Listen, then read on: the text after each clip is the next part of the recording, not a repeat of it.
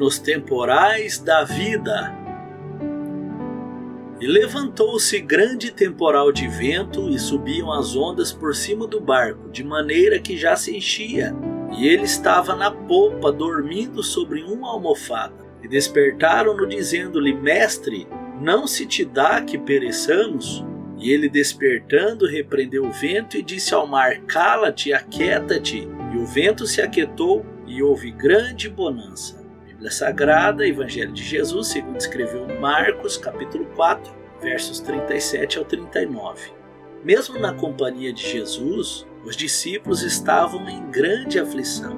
Na nossa vida não é diferente. Algumas das tempestades vêm de repente como uma grande dor, um desapontamento amargo, uma derrota esmagadora. Outras vêm devagar. O belo dia parece se transformar em uma penumbra cinzenta, pequenas nuvens como a mão de um homem parece aumentar e escurecer. Parece que vemos a tempestade se aproximar. As aflições de uma tempestade que pareciam tão distantes se espalham no céu e nos confunde. Contudo, é na tempestade que Deus nos prepara para o seu serviço.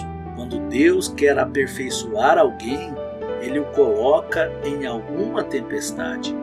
A história dos grandes homens é sempre de rudezas e asperezas. Nenhum homem se faz enquanto não tiver passado pelas ondas da tormenta e encontrado a resposta da sua oração.